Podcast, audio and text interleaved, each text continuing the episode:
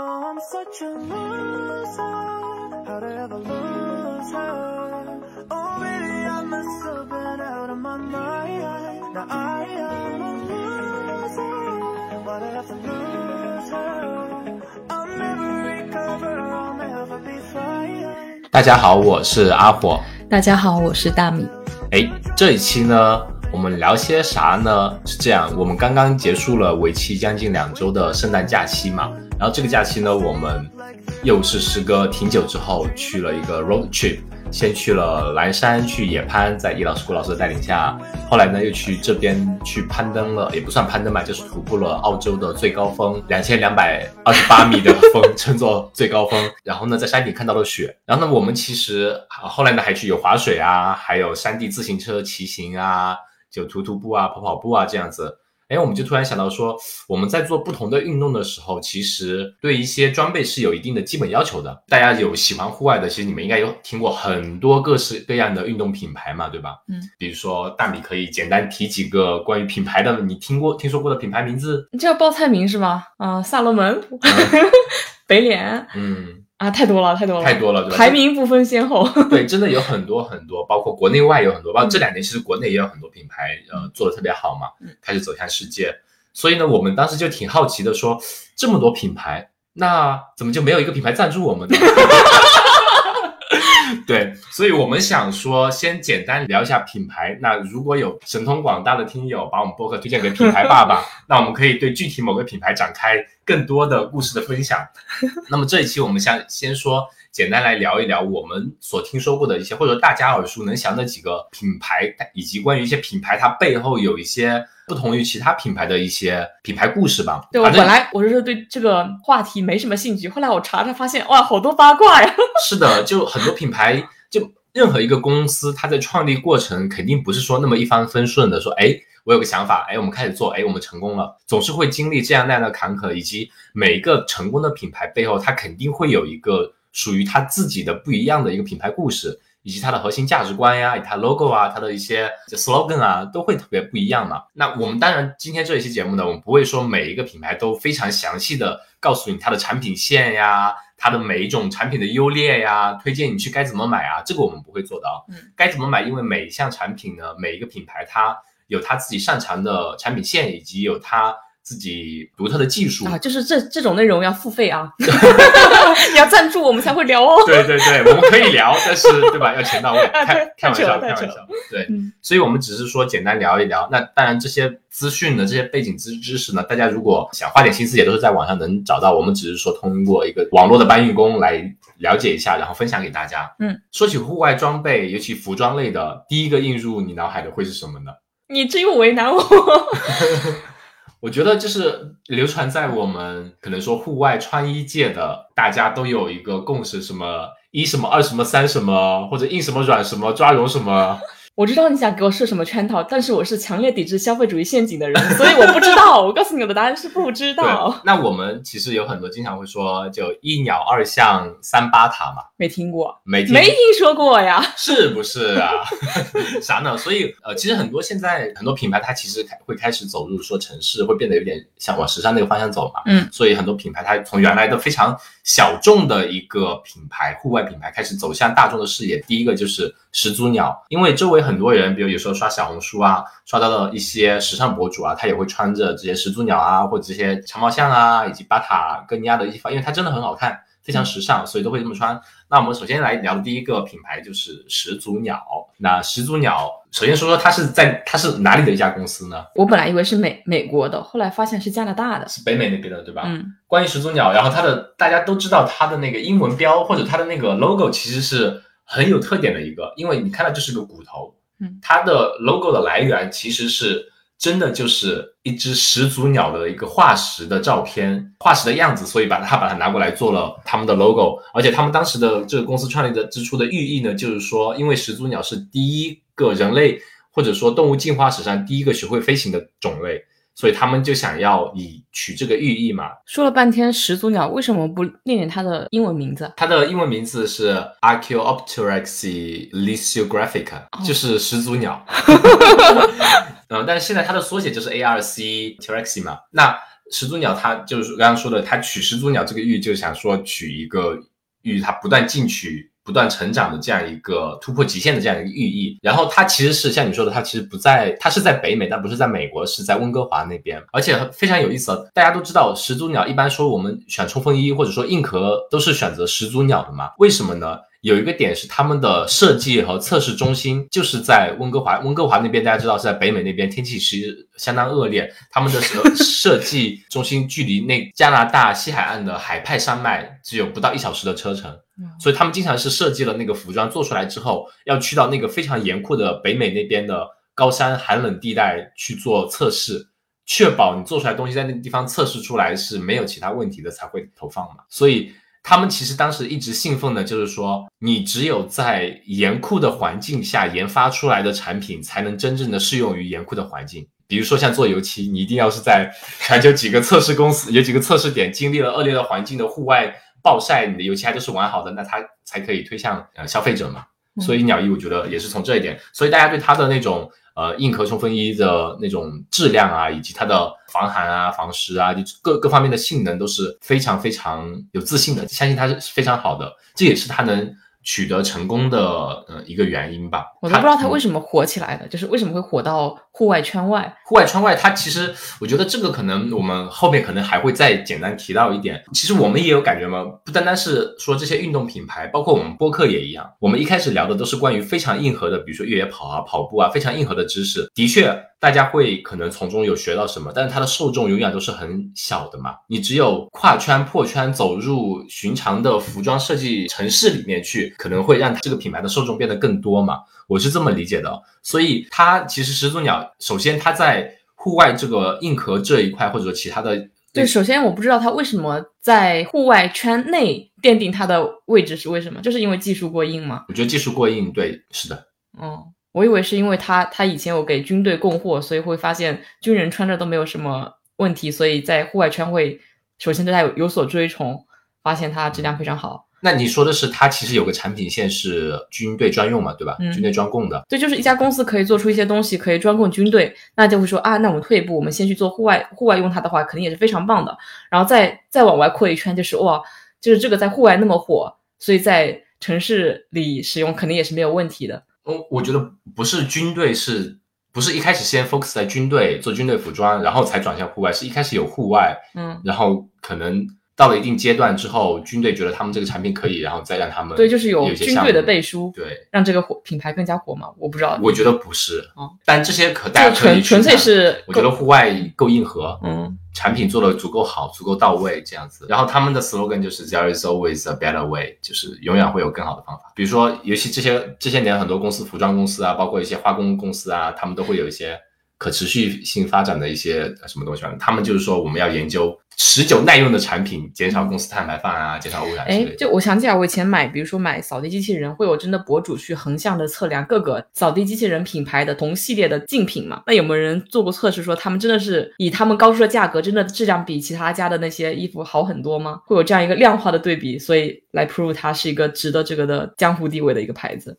我觉得应该有，但是我没有了解过。因为如果没有的话，江湖上也不可能流传硬咬软橡抓绒靠巴塔，对吧？嗯，肯定是他们就大家有用过，经过那么多年的口碑传承之后，才会了解到哦，它的硬他们家的硬壳的确做的非常非常到位，而且他们也以这个为他们的一个知名点嘛去做嘛。而且很多品牌其实我们会发现，它都有它的侧重点的。你你如果一个品牌想把所有的方面都做得好，那是不可能的。这个品牌是每个方面都做得很好。代表没有一个最好的哎产品，但是我知道有个国内的牌子凯乐石，它就是声称自己是全系世界三大全系运动品牌。那个全系意思就是说我在各个方面都做得很好，做得很好，但不是顶尖啊？好吧，就不不会说你在那个各个领域都是 number one number one number one，嗯，就是我平均水平非常好，但是没有一个可能特别拔尖。但这个我们也需要对吧？呃，如果有赞助，我们可以改口的。开玩笑哦，就是做一个公司就是这样子。你如果要把你的，因为研发它成本是非常高的，你如果想要在各个方面都做得好，那你意味着你可能各个方面都会做得不好。但是我觉得经过几年的工作，我会发现很多事情都是宣传上的问题。就比如说你们公司啊，这是不是暴露商业内幕？就是换换配方，然后换个可能就改了一点，但是你在 marketing 上做一下很大的宣传，就可以让它变成一个全新的产品。其实很多东西都是差不了太多的。based on the fact 嘛，就是它的确在这个方面做得好。我们一般有叫 best by test，就是跟同系所有产品自公司自己内部做测试，确定了我们这个的确比其他都好，然后我们去这么去做宣传。所以就是始祖鸟它这个牌子，就我刚刚说的，在做了户外出圈之后，它其实逐渐逐渐的有向时尚圈去扩展嘛，包括他们后来有开发出了一个新的产品线叫 Valence，始祖鸟 Valence 线呢，就主要是专注在比如说 urban 风格呀、outdoor 面料的那些做的跟户外会不太一样。比如说我们户外的很多硬壳冲锋衣，我们会买颜色鲜亮一点的，但是很多时候那些鲜亮一点的可能不太适合你，比如说上班穿啊，或者说城市通勤穿嘛，嗯，可是我觉得现在大家追崇的就是要买户外的风格的就是他们有现在有有条鄙视链，就是穿军鸟的看不起穿普通的，十年前入坑的看不起最近入坑的，穿什么 beta 系列的还是什么 alpha、beta、gamma。系列的看不起另外一个系列的，就是真正在上班族他们想穿的也是穿的那种，他们想用的是那种户外顶尖的那种，而不是说普通的适应城市的 urban style 的那种衣服。但是你你想，就是首先你要有去让大家知道这个品牌，那他们做的就是，哎，我先一开始我这种颜色鲜亮的可能只适合户外这个应用场景，嗯那我要尝试改变它这种形状，我开出新的一个单独产品线，让很多城市里的人能接受它的这种。形式，所以它在 Valence 这个线做出来之后，基本上是一些比如说灰黑色这种底色，也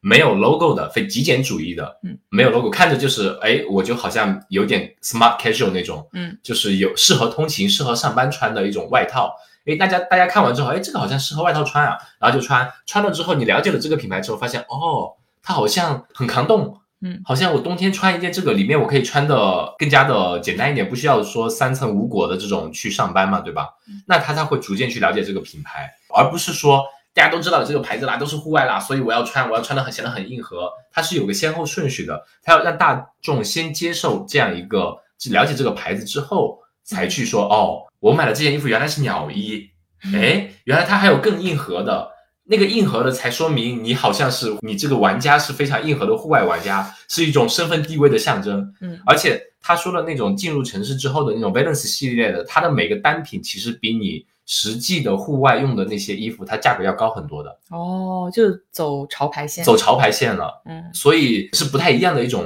概念。当然，它鸟衣它也是它在设计 Valence 那种适合 urban style 用的时候，它也不会说哦，我为了满足城市通勤者的需求来牺牲我的一些呃其他，比如说抗寒啊、抗抗湿一些方面的一些性能。嗯它是保证那些性能的基础之上来设计出一系列的适合城市通勤用的。嗯，那我刚刚想起了 Hoka 转型，也不算转型，就是开出支线的那个路子好像有点不一样。因为嗯 Hoka 原来也是在越野圈比较有名嘛、嗯 h o k a 是一个 Hoka Ona Ona，嗯，是一个跑鞋的牌子，然后就是有那种荧光绿啊、荧光粉。然后我们在越野圈可能比较火的是 Speed Gold，但是他当时为了去潮牌化，或者说走进时尚圈，他就开发出一个类似于始始祖鸟这个套路，就是做了一个联名款，然后出了那种军绿色、驼色，比较不那么荧光色的一些系列，然后也开始火。但他们现在火的还是那个系列的那那种颜色，并没有说扩充到说啊 Speed Gold 或者是那些才是更适合户外或者是更硬核的鞋子。但是你如果作为一个本来不喜欢户外的人，当你穿了这个鞋，发现它好穿，那有机会你要去到户外的时候，你要买一双鞋的时候，你第一个也会想到什么？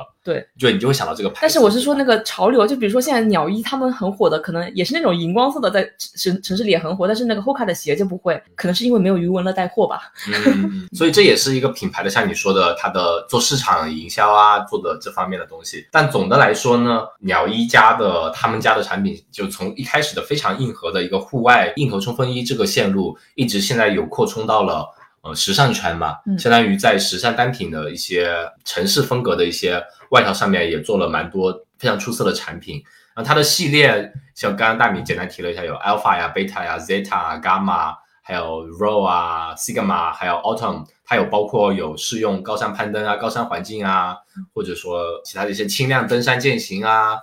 或者说高度防水啊、更透气啊，就不同的系列的产品。那这些产品呢，我们就不展开讲了。还有一个就是，我们其实有简单看了一下，我们没有一个具体的分类啊，就他们家的产品的价格其实相对会属于比较高端的，嗯对，是户外服装系列的里面的一个奢侈品吧。嗯，就是相当相当高的，但它的质量绝对是 OK 的，就就非常非常非常不错的。他们我最近还看到他们出了个兔年系列，嗯 不知道为什么，就是因为兔年是中国才过的嘛，嗯，我觉得它首先一个是，嗯，不可否认的是中国文化对于整个全球文化的一个影响嘛。另外一个，我觉得中国市场也是他们很大的、很看重的一部分。我们刚才有讲它被收购了吗，哦，还没有。对，鸟一它作为一个户外服装品牌 top one 的一个这样一个地位嘛，它和萨洛门是隶属于同一个子公呃母公司，叫 Amber Sport。然后，二零一九年、一八年的时候，其实安踏是有开始收购它的。然后一九年是通过了所有的政府部门的文书的批准，所以现在它已经是被安踏给收购了。呃，其实之前有人会开始诟病说，鸟一被安踏收购之后，会不会重走那个 fila 那个牌子的老路？会因为 fila 原来也是一个比较好的一个类似运动品牌，但是它现在有点走的有点 不三不四的这样一个地位，我我们也不知道啊。同样的品牌爸爸过来，我们可以改口啊。就是呃，网友会有担心，但是具体怎么样呢？我们觉得也不知道，因为安踏它其实是把它的视野放在国际上面了。如果他们能联合始祖鸟，也不是联合收购始祖鸟之后，或者收购 Amber 之后，对其他一些运动品牌做更广的一个国际上的一个品牌的一些运营啊，我觉得其实还蛮不错的。对于中国品牌走出世界，嗯呃，走出国门，走向世界，还是蛮好的一个途径吧。嗯嗯，那讲了那么多鸟一呢，我们再讲第二个。刚刚我讲的一鸟二象三八塔，那二象讲的是什么呢？长毛象吗？是的，就是长毛象，其实是猛犸象啊，哦叫 Marmot。嗯，呃我还以为是那个代替推特的那个长毛象。哦，不是不是，那个不能讲。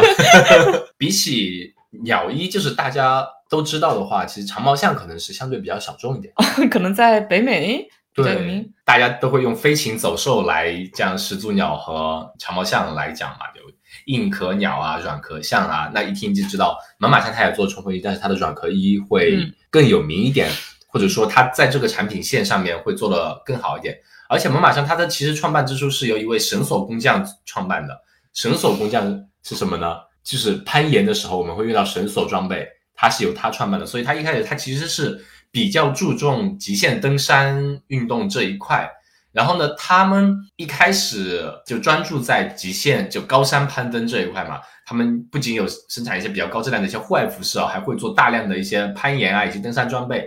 保比如说动力绳啊，嗯、攀岩保护器啊，一些快挂呀，还有一些安全带啊、粉带啊，还有野攀背包这样子。所以他们的系列可能会整体偏向于攀登这一个方向，不像鸟一可能会。比如说是像高山各各方面的像高山运动啊什么的，但软壳服呢也是他们的特别有名的一个吧。但猛犸象他们其实是怎么说呢？他们做市场，我觉得个人觉得可能没有像鸟一做的那么的完备，因为他们可能比较注重他们自己所在乎的那些安全的所有的设计的东西。比如说很一个非常特别的他们的一个产品就是雪崩气囊背包，就这个东西你去别的品牌里面可能都不会看到的。嗯首先一个可能有技术壁垒，另外一个就是它真的是很注意、很注意你户外运动的安全性，它可能宁愿花很多时间去开发，在安全性系数上做开发，而不是说花大量的钱去做市场啊什么的。嗯，就户外雪崩气囊背包这种呢，就是说在你碰到雪崩的时候，它的背包里面会自动弹出一个气囊，来保证你的生存空间嘛。能为你赢得一定量的一个营救时间，所以这个是非常非常特别的关于他们的一个产品线吧。然后呢，他们整个公司 base 是在欧洲那边嘛，所以他们开发的很多产品是比较适用于以阿尔卑斯山和高山攀登为主的，或者阿式攀登为主的一系列的运动嘛。然后他们整个公司其实比较有意思的。是说整个公司会做一些比较有意思的策划，快闪运动也好，你们可以这么说。比如说在零八年的时候，他们有个睡眠实验室嘛，他们在海拔两千七百米的一个山谷里，零下十五度的时候，整个公司从实习生、正职员工到主管到副总裁，大家一起穿着自家的防寒服，然后穿着自己家的一个睡袋。在高山零下零度下环境在那边过夜，都是用的这种红色系的嘛，所以你能想象到，在一片雪白茫茫的雪山里面，高山上，然后有一排红色的睡袋在那边挂在那边，这种其实很有意思啊，就是他们是亲自去用这种产品去这样一个恶劣的环境下去做测试，去试用，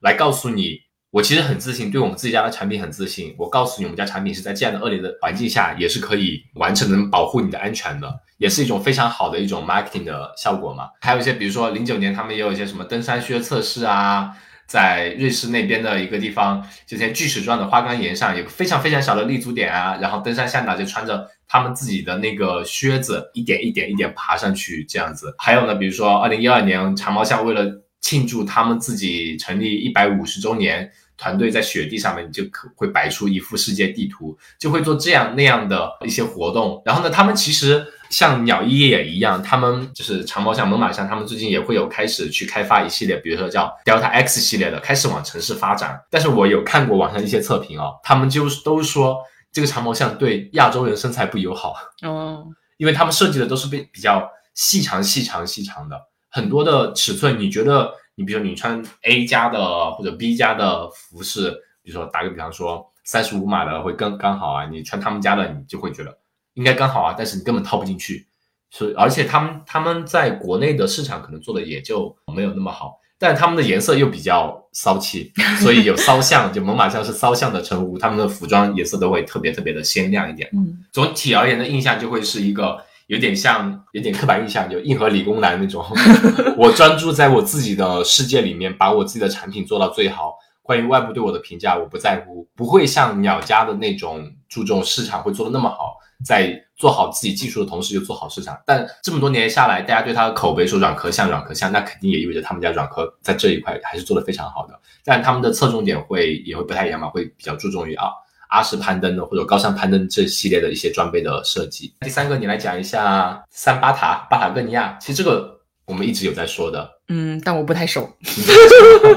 我只知道它大概的位置，还有它的创始人声称把这家公司卖给了地球，就是他不再从中盈利，所有的公司盈利将做各种做环保的。其实我们播客的话，大家。如果喜欢户外的，肯定有听过巴塔电台啊。巴塔电台 他们是有自己专门的电台的，是在国内的分部是有呃自己专门的电台叫巴塔电台，有兴趣可以听一下。他们的主播就是 Eric 吧，他其实有一期专门聊了大米刚刚提到的巴塔，他们今年十月份的时候吧，说深深把自己卖给了地球。那具体这个是怎么回事呢？我会简单聊一下，但是。呃，巴塔电台有一期专门的节目来解释了一期到底发生了什么，这个意味着什么。所以我觉得，但这个公司显得非常特别的，或者说他们从其实从创立之初开始就一直秉持的一个信念。我不知道是不是澳洲销售的销售的品牌系列问题还是什么。我每次想去逛逛的时候，发现里面都只有那种好看的衣服，没有适合户外非常实用的衣服啊。你觉得它就是就是各种就好看。然后没有给我一种那种，哎呀，这穿去哪里一定很实用，可以在各种不同的场景下我都会用到它的感觉，我就从来没有买过。可能偏向于时尚，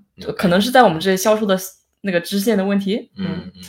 首先，巴塔哥尼亚它公司在加州那边嘛，然后呢，它巴塔哥尼亚呢本身就是你知道在南美那边有巴塔哥尼亚高原嘛，而且那个高原上面它的风景是非常非常非常漂亮的，而且那里有两座山峰，一个一个是 Fitzroy，还有一个 Corey Terry 吧，就这两座高山都是。很有名的，包括我们之前说 Tom 的讲 Tom 的自由攀登的那本书，它里面就讲到他经常会去那边攀登。那块地方是我跟大米一直非常神往的巴塔哥尼亚。然后这个品牌呢，首先提到的就是它的创始人叫 Evan 嘛，伊万修纳。他其实一开始是喜特别喜欢攀岩，然后自学打铁去打制作自己的那种岩钉啊，呃攀岩装备啊这样子。但后来他其实发现说，哎，我们好像用的那种欧洲欧制的那种岩钉啊，你打完之后，你那个岩钉就留在岩石内了，它其实是会对当地的环境会造成一定破坏的。所以他后来其实跟别人一起开发制作了一个可重复利用的岩钉嘛。哎，大家发现说，哎，这个好像特别不错，然后他就开始以那个为生，开始创造了 Shona Equipment，就是收纳户外用品店。开一开始是以岩钉为主的，然后到了后面呢，就开始反正有一系列的品牌故事。但大家其实一直有一句话，叫做“爱情恒久远，巴塔永流传 ”。他说的是什么呢？就是我们刚刚也讲过，说硬壳鸟，软壳象，抓绒就是靠巴塔。嗯，所以它的抓绒服是有，你只要有一辈子，如果只能买一件抓绒服的话，那你一定要买巴塔哥尼亚。所以这个品牌他们在抓绒服这一块是做的非常非常到位的，它技术也是非常漂非常好的。它的透气性跟保暖性是能把这个平衡做到极致的。哦我知道了，我每次去他们店的时候都是夏天，澳洲夏天去巴塔为什么会会有抓绒衣呢？全都是各种 T 恤，我说呢。而且巴塔的那个 logo，你一看，那个其实就是 Fitzroy 风嘛，嗯，那个它就是在巴塔哥尼亚上面的那个 Fitzroy 风，很漂亮，嗯，那个 logo 你一看就知道啊，这是巴塔哥尼亚。它也是有被人称作是户外界的 GUCCI，说是户外十大品牌之一。我感觉它在巴塔哥尼亚这两年在国内其实也挺挺火的吧。我感觉现在户外的好像都挺火的，因为整个全球都有一种复古户外或者说技能户外的回潮，嗯，因为疫情锁了三年，大家都锁疯了。就是各种 outdoor style 的开始重新变热，就大家就倾向于这样的穿搭。嗯嗯嗯。就你的 O O T T 就可以把这些当做你的时 时尚单品来。巴塔哥尼亚它的本身那个 logo，我感觉如果你一件白色 T 恤上面印他们 logo，觉得很好看。那个色系还有那个标志，那个衫，就喜欢户外的人一看就是哦，我喜欢那个。嗯嗯，就你知道它意味着什么。我其实最喜欢巴塔的一点就是作为一个学习可持续发展化学的一个人。你不是学绿色化学的吗？绿色化学、可持续发展化学嘛，就对于就是巴塔这个公司本身就是，你想我刚刚讲的，然后以往从一开始设计一个不会留在山壁上的岩钉，可重复利用的岩钉开始，嗯就它其实是从始至终就作为一个坚定的户外爱好者或者坚定的环保主义者来说的话，他都是通过自己的产品来表达我对于整个户外的态度，然后他的这种态度也是成为公司的一个基调嘛。所以巴塔，比如说他一九八六年就已经开始决定对自己征地球税，就没有这个税的。但他自己对征自己征税，征了地球税，然后呢，他会每年将自己百分之十的利润捐赠给生态相关的 NGO，或者说后来呢，把它改为说营业额的百分之一，看哪个多就捐哪个。这样这种事情现在很多科技公司也全在做。但他们很多时候是用来避税，我不知道背后怎么，反正是很多公司，包括澳洲的几个大的 unicorn 都是有专门的页面介绍自己怎么为这个地球或者这个社区做贡献的，捐出一部分的收益。对，作为公司研发部门的，我们其实也有没，尤其这两年，像我们之前提了一下 ESG 就特别火嘛，嗯大家其实都有对于这方面特别注重，就是你这个公司一定要达到一定的，比如说减少碳排放啊，或者 carbon footprint 要减少到一定的标准，在二零三五年之前减少一定的标准。其实包括我们的消费者也开始，包括每一个地球人，你都会有一定这样的意识，说，哎，我会进行这样那样的行为去做一定的。但我有时候就觉得人的消费很奇怪，有些人会为了他们一个这样的环保理念去买单，然后去买一些他们并不需要的东西。因为他会通过这种方式表达我在支持这种行为。就是，但是你那个东西你不需要啊，你就买来，你反而是一种浪费啊。嗯，是的，但这这也类似，比如说，哎，我捐个款，对于你来说，你也是那笔钱就出去了呀，就类似这种概念嘛。但是你实际拿到了一个产品。但是我巴塔他们不是自己也做过一件事情，就是说不要买这件 jacket，嗯相相当于也是一个 marketing 的活动，就是某一年在一个好像是黑五还是反正类似购物节的时候，他们说就搞了个活动，就是 don't buy this jacket，然后又说因为这个 jacket 是不环保的，建议大家如果非必须不要买。对，我觉得这个才是一个一个很正确的理念，就是说我可以宣传我在做环保啊，我在为地球做贡献，但是我不是说为了这个目的去吸引环保人士去购买我的产品，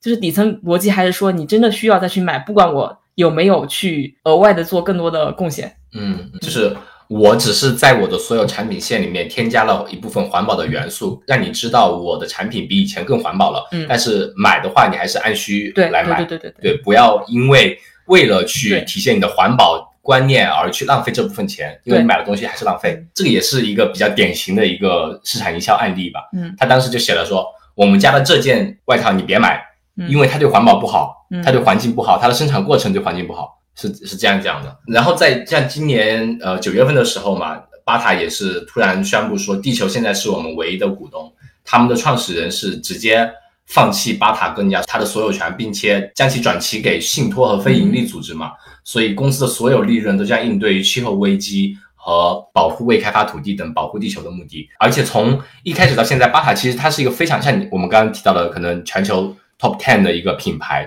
做的非常非常大了。但是它是一家私人公司，它从来没有上市过。嗯，因为创始人一帮他就觉得，我上市之后我就不能，你就必须要服从于资本嘛，你不能去坚持做一些自己想做的事。嗯但是创始人一帮他不在乎钱，他开创这个公司的目的一开始就是为了让自己能更好的去享受户外。更好的能享受自己的一些运动，嗯嗯，那他不想让自己为了钱去影响环境啊，或者污染啊什么的，嗯所以说这些我觉得是非常非常的让我很赞同的，很吸引我的一个公司。而且他们公司还有一个就是说，他们对产品，对他们的产品来说，我们作为消费者，包括我们刷油漆的做油漆的会说，你用完了再买啊，你这油漆要三年一刷，四年一刷，不然你的房子就不好看了。但他们就说。你买了我们产品，你不要轻易丢掉，嗯我们可以回收，我们可以修复它。你用完了哪里破了，我们给你修一修，还能用，缝缝补补又三年，你不要去随便去抛弃它，是这样的一个理念。所以它的，我觉得它的对于营销方面会相对比较克制。嗯你真正有需要的时候你去买，用完了之后，你它可能一直用，可以一直用下去，破了补一补还是能用，性能还是很好，嗯就非常的克制。我会觉得我很喜欢这样的公司，因为它真的是在做一些事，而不是说以环保这样一个东西来当做自己的噱头来做一些营销，这样。嗯。但是你们的油漆不会说，我有没有一个概念说要留一手，就是保证它不会用个二十年都不坏，那你们就永远卖不出去产品了。不会，我们油漆是的确它的性能是二十五年不会变。我们做了测试，实验室的那种叫什么 accelerated testing，嗯呃，大概是三到五年，尤其是户外漆，我们做三到五年的实时测试，确保它一点都不会变，我们才会投放。嗯那种就确我们的油漆桶上面 warranty 写的就是二十五年到三十年，看不同的系列产品嘛。但是你用脏了，你性能还在，但是脏了，你有时候就会想换新的。嗯这是另外一个问题嘛，对吧？嗯然后我们其实做研发也会开始逐渐的用很多 bio-based material，就是植物基的、草本基的一些原材料来做生产做油漆嘛，就不是用那种汽油或者说石油化工产生的一些嗯精细化工产品来做原材料嘛。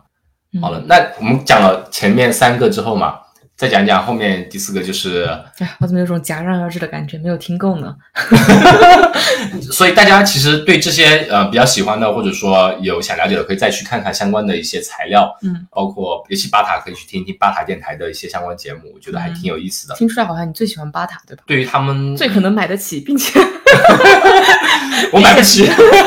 并且并且他的理念啊什么各对，我觉得。理念嗯是我真的很欣赏的，非常非常喜欢的。我们了解这些品牌，他们从公司来讲，公司角度来讲是都有开始做一些保护环境啊，或者说关于可持续做一些贡献。但是其他的可能就是做的相对比较 general 的，比较一般一点的，就嗯大家都这么做，那我们也这么做，我们会确保我们会尽量减少污染啊，嗯减少碳排放啊，嗯就类似这样。但是巴塔是从始至终，他们都是坚持这个理念。对，我知道很多他们的铁粉。对，嗯所以我是真的比较喜欢。那第四个我们讲的就可能相对会小众一点，其实也是跟巴塔有关，叫哦，黑钻、嗯 （Black Diamond）。那可能是你真的不喜欢攀登、不喜欢攀岩的朋友可能会知道比较少。嗯那 Black Diamond 呢？为什么跟巴塔有关呢？因为它的前身就是 Evon 创始的，就是 Evon 他一开始是创办了收纳户外用品店嘛。嗯后来呢，因为他们有很多各种各样的官司的问题，导致他们公司倒闭。倒闭之后呢，其实 Black Diamond 也是非常有意思，它是第一家或者说呃一家由员工持股的一家公司。就他当时倒闭之后，呃，一般是带领他们的很多员工重新回购了，就员工筹钱一起把这个公司买下来，搬离了原来的地方，在几公里之外的地方建了一个 Black Diamond。然后他们专注做的就是户外就攀岩用品店。嗯比如说 Diamond 我们知道的就攀岩鞋，黑钻的攀岩鞋以及黑钻的那个 harness，嗯，就攀岩保护带，就这些东西都是特别有名的，而且它的那些东西做的非常的简约，嗯但是性能又非常非常非常好的，还包括一些滑雪装备啊、越野跑啊装备，我知道他们有杖，但是对手杖嘛，而且他们是。他们之前有个专利是关于手杖的那种锁扣的，也是他们发明的。包括那个 Z 字杖，就是 Roger 哥我们借来、嗯 Roger 哥赞助我们的，去徒步的时候用的那个 Z 字杖，其实也很好用嘛，就是它能三叠，叠完之后缩起来是非常非常方便，也是是他们的专利。很轻轻量化的，对。所以他们当时包括你一听是 e b o n 创始的嘛，那你以前的岩钉都是打进去到石壁里面之后就你拔不出来了，它永远留在那边了。他创立的那个专利就是可重复利用的岩钉，也就是 Black Diamond 现在拥有的那个专利。嗯所以他们当时的很多岩钉啊、带子啊，可能也都是呃他们公司创出来的。嗯所以 Black Diamond 呢，就是他们原来前身呢跟巴塔都是同一个前身，修纳户外用品店。后来对倒闭之后呢，分开了两支，相当于，所以现在其实巴塔哥尼亚一直都没有涉足攀岩器材的业务嘛，嗯因为它相当于这部分都是在 Black Diamond 在做，但保不齐他可能哪天想通了，就会想来进军这边的一些器材嘛。啊，那刚刚我讲了几个品牌，我们还有一些品牌呢需要了解嘛？那比如说还有一些大家可能听过的叫北面或者叫北脸，哦那你来给我们分享一下。对，先分享一个非常有趣的冷知识吧。嗯就北脸它的英文名字叫 The North Face，然后当年啊，可能是十几年前，他们打过一个很有名的官司，叫做起诉 The South Butt。South Butt 可能粗俗翻译就叫南屯，北脸南屯。对对，屯就是屁屁那个屯哈，就是起诉他们侵犯了商标。其实他们的名字也是觉得蛮有意思的，是吧？North Face。但是他们为什么叫这个名字？是因为在北半球所有高峰的北面是比较来说相对比较缺少阳光。呃，常年被冰雪覆盖是更难攀爬的那一面，所以公司就叫了叫了北面这个名字，第一为挑去挑战极限的意思。然后它的 logo 也是一个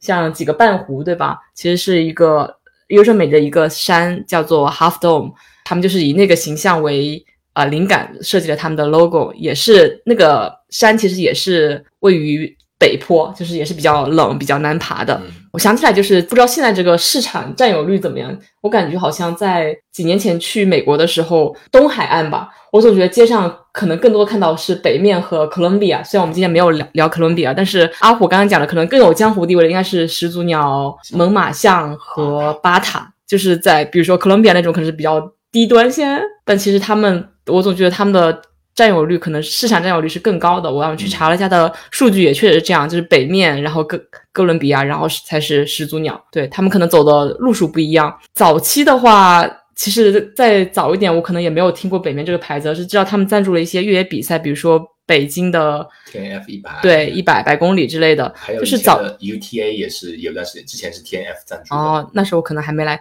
反正我我当时还是觉得它是一个比较运动的品牌，直到近几年。发现他们有开始有一些跟 GUCCI 或者是各种潮牌出联名，感觉它开始走那种，也是开始企图把它市场做广吧，可能有了比较大的反差。对它其实有几条不同的支线，首先比较适合我们这种登山爱好者的其实是红标。然后我说的那种可能比较开始走时尚路线或者是都市通勤路线的是白标和紫标，紫标可能在日本市场，然后白标是专攻韩国市场。除此之外，还有一些专攻亚洲市场啊，其他的不同标。对它其实也出了不同支线，拓宽它的业务吧。还有一个点是。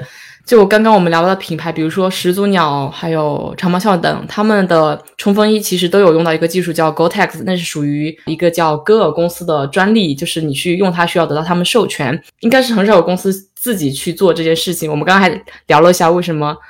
为什么就是大家都去用它，而不企企图去超越它？那其实有人企图去超越过，就是北面他们自己有做过 Future 一个材料叫 Future Light，经过他们自己的测试，按他们的说法是在同样的防水性能下，透气性可能达到四倍。但是我不知道为什么，就是到现在大家可能还用的 Gore-Tex 比较多，因为我觉得北面他自己开发了这个产品，他如果这个技术比 Gore-Tex 好，他是肯定就是自己给自己用，不可能 share 给其他公司用的嘛，对吧？因为他自己就要用他这个 unique 的优势嘛，嗯，来用给跟其他公司比。而且 Gore-Tex 的话，就是相当于，嗯，我刚刚打了个比喻，就是说，你所有电脑公司它的系统可能都是用 Windows，但是苹果公司它就用了自己的 Mac，呃，Linux 的系统嘛。你刚才说的是芯片？哦，芯片也一样嘛，就 GPU 啊或者 CPU，它可能就用了那几个供应商的，因为他们就是专注做这个的。你如果要自己去开发这个产芯片的话，你投入的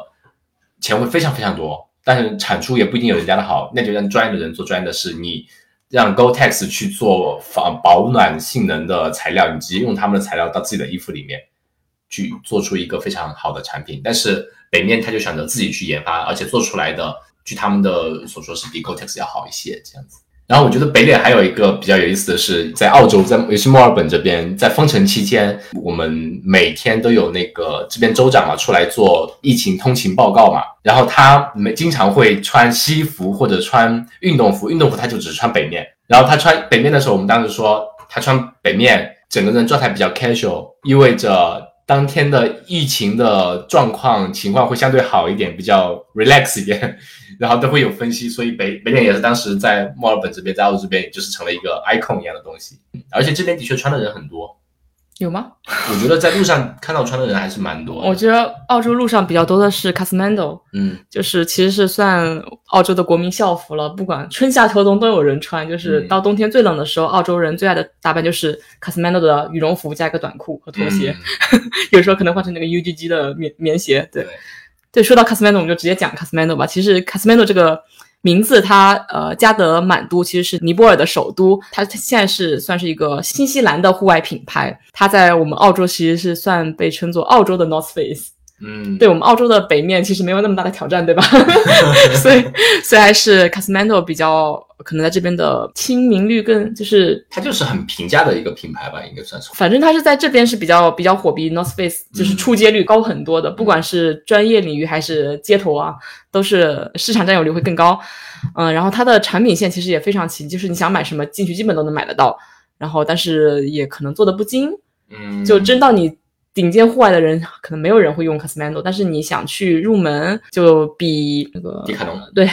在澳洲来说可能比迪卡侬好一点，但是比那些好的差一些，比较中规中矩。但是我查了它，它在它在国内的话，其实知名度特别低，没什么人知道吧？可能没有太多人知道。关于 Casmando，它其实还有个比较八卦的一个历史吧，也可以称得上是一个女性户外爱好者的商业发家史。就当初呃早期的时候，有个叫 Jane 的爱好者，他是因为对市场上所有的东西睡袋的质量不满，他自己先做了一个睡袋，然后后来他就是你可以感受到他是他可能有比较强的动手能力吧。后来他移居了新西兰的基督城，在那边创立了一个运动品牌叫 Alp Sports，然后他非常巧妙的在。股市大跌前卖掉了这家公司，猛赚了一笔吧。又和他的另外一个伙伴叫 John 的创立了 Casmando。那时候 Casmando 早期是在墨尔本创立的，但是他们就是在后期又重新回到了新西兰市场，然后重新去把他之前卖掉的那个公司，就是股价暴跌前那家公司给买了回来。又在几年之后，跟他的前夫买掉了他的合作伙伴的那个股份嘛，然后过了几年，又把他的那个前夫手中的股份也买买走了，就是变成一个独自美丽的女人。再过了一段时间之后，可能零几年的时候，他又把他他的股权呃卖给了私募公司，就从此成为了新西兰最富的女人之一。之后，然后他就回到了澳洲，然后在那之后，他又他又可能企图抄底几次都没有成功嘛。但是在零九年 Casmando 上市前夕，他。居然向他的对手公司，就是澳洲另外一个比较知名的、比较中高端吧，可能中高端的品牌叫 Macpac，投资了大量的金钱。然后现在这个 Macpac 其实它的持股人啊，三个人全都是 Casmando 的前高管，就是他自己建立了个品牌，把它让给了别人之后，然后去投了对手公司，嗯，并且号召所有的高管来扶持对手公司，所以也是比较一个聪明的女人。对，嗯，但 Casmando 真的，像大米说的。我们如果不去迪卡侬，那就去卡斯曼杜。卡斯曼杜他们价格还算可以接受的。对，我觉得在我们学生时期，我觉得那已经是非常贵的一个牌子了。是的，它一件冲锋衣可能相对好一点的，也要七八百澳币这样子。我记得我们我们的帐篷就是卡斯曼杜的。对，那时候打折三人还是对半价，我们已经用了七年了，质量非常非常好。对啊，就是对我们来说够用了。对，对，就是入门级的，你去他们家买绝对没有错。而且他们家我觉得那些衣服、冲锋衣或者说各种。模块化的冲锋衣啊，包括里面有抓绒的啊，他们颜色很多，对，这这跟他们的一个品牌的理念有关。他们有个宗宗旨，就说让你自信的环游世界。你要如何自信？就是除了实用，还要好看。对，他们的颜色真的比较好看，一些那种水蓝色啊，或者说橙色啊，我觉得在户外拍照片很出片。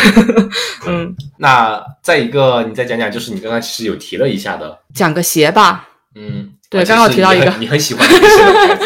对，就是叫 Hoka Ona Ona。我以前其实不知道它怎么念，我一直念的是 Hoka One One。其实它这个品牌名字应该是叫 Ona Ona，是一个毛利语，意思是说 Hoka 的意思是在毛利语当中是表示大地，然后 Ona Ona also also Oni Oni 其实是表示的飞，就是说飞跃的意思，所以连起来就是飞跃大地，Fly over the earth。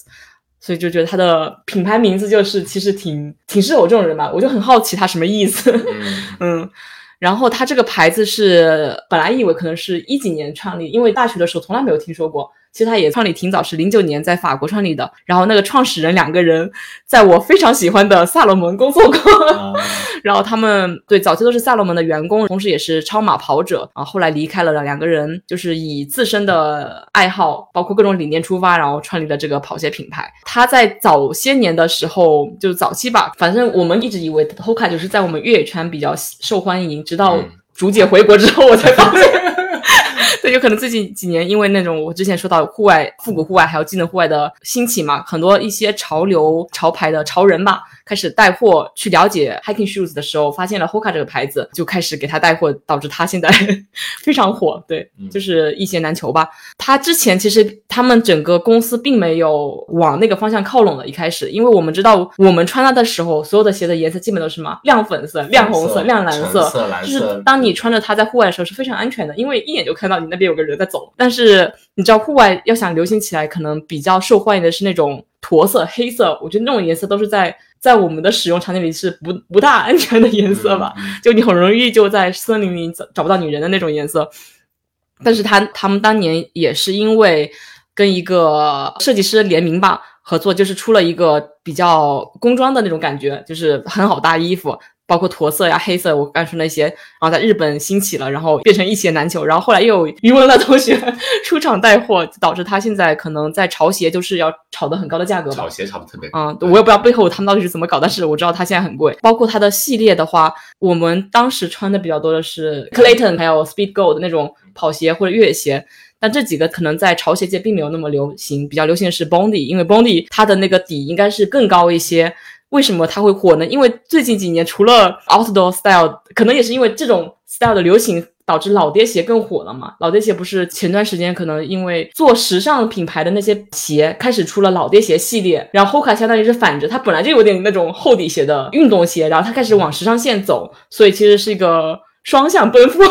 对，然后它的厚底鞋可能也比较符合现在女生追求的那个潮流嘛，老爹鞋那种增高效果，我觉得所以就导致它现在越来越都有一个共同特点啊，就这些运动品牌它都是在某个领域里面做的比较好之后，开始因为它受众会比较小嘛，开始尝试去破圈。破圈，就会往时尚界去走。他们会利用他们品牌或者说他们的这种产品的优势，在那个基础之上添加很多流行元素或者潮流元素、时尚元素，嗯来打造出一些很破圈的产品，来提高它的知名度。那我们的破圈点在哪里呢？播客，我们还在努力。听友们有做市场的话，来指导我们一下。对，但你会不会有一种天呐，我自己独藏的珍品被别人发现，变得那么大众，它再也不属于我一个人了？啊、就比如说 Hoka，像竹姐之前在这边，她也穿嘛。然后回去之后，哎，我想买它，买不到了。对，总会感觉怪怪的。而且它是以一种不是你所熟知的它出现在你面前。对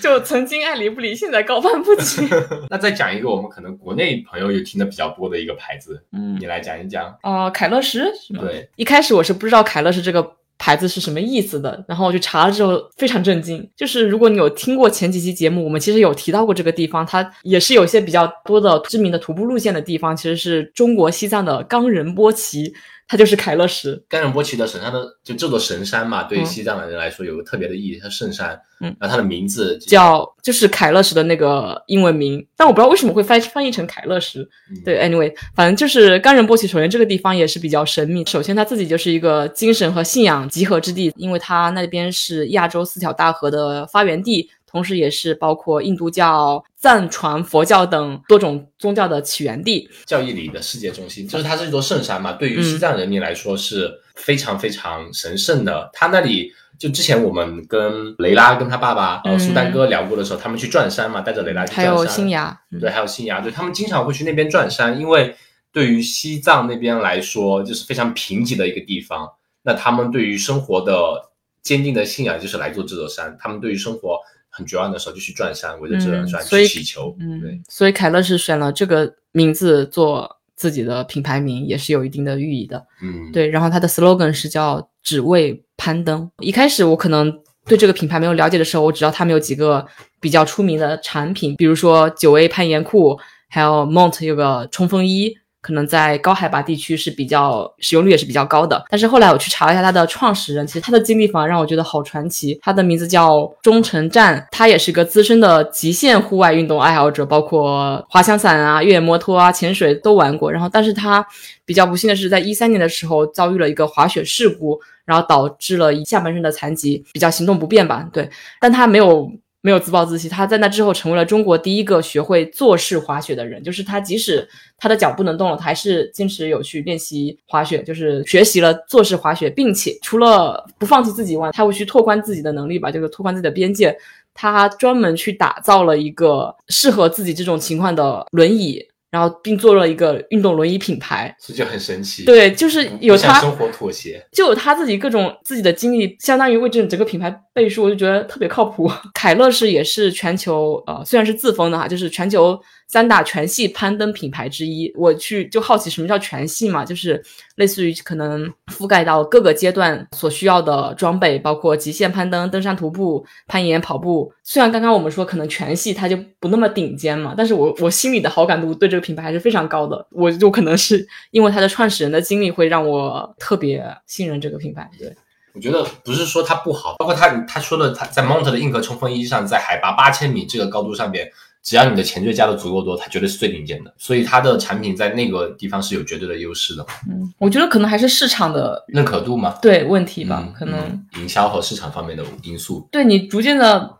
花几年时间改变大家心中的理念，可能觉得它就是比一个就是值得，比如说类似于鸟一那样地位，嗯或者或者北脸那样的品牌呀、嗯而且我们在国内其实有很多越野比赛啊，一些活动都是由凯乐石赞助的。嗯它的在这方面其实做的还是很好的，在国内户外圈真的是非常非常知名的一个品牌。嗯，他们其实还有一些活动，我们之前也有简单提过一下吧。我们好像之前有聊过未登峰计划，还有比如说巡演中国，还有阳朔攀岩节、四姑娘山攀冰节都是他们赞助的。我觉得巡演中国这个事情可能是其实都很有意义啊，这个是我印象比较深刻，就是他们赞助攀岩爱好者吧，组成了一个团队，然后去开发国内的一些未开发的新岩区，现在应该已经有一千五百多条。嗯，对对，所以这些也是他们真的是有在为国内的户外运动爱好者做实事的，做很多开发更多的户外资源啊，让大家去享受国内的一些户外啊，一些未被开发过的。因为国内地形其实真的很丰富，嗯各式各样的从高山到平原到攀登，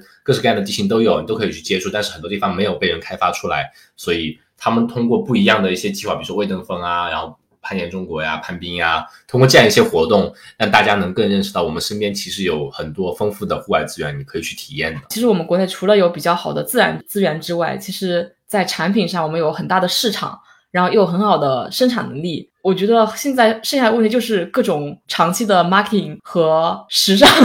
时尚方面的，就是设计设计感方面的去赶上所有一线大牌。我觉得，嗯，嗯，长期看很有可能呀。我们今天就聊了这么多不同的户外品牌，其实聊过来，像我们说的，各个品牌有他们的侧重点嘛，嗯然后他们价格肯定也是不一样，而且他们很多的发家史啊，或者说他们背后的一些品牌故事是嗯非常非常不一样，这也是他们能成功的一个点吧。因为有这样一个背景故事在那边，很多朋友会说它能引发我的共鸣，所以我特别特别喜欢这种产品，我就会想去购买它，而且它在某个方面做的非常非常的突出，所以我就会想去用它这样子。不是说你认可一个品牌，你就一定要什么东西都买它。嗯，你要根据自自己的实际需求。当然，我们跟这个分享，我觉得有一些共同特点吧。我觉得这些品牌他们，嗯，都是在各自的一个户外运动领域有所坚持，而且是很多时候他们的创始人都是一个真正的户外爱好者。而且他们的研发都是在从户外爱好者的角度，真正的内向运动的一些适用者的角度去出发，去设计一些真正适用于内向户外运动的产品嘛，就以专业的角度去做专业的事。那么我们这一期就差不多聊那么多，像我开头讲的，朋友们有资源的赶紧介绍一下，金主爸爸们看过来。原来这就是你的目的啊！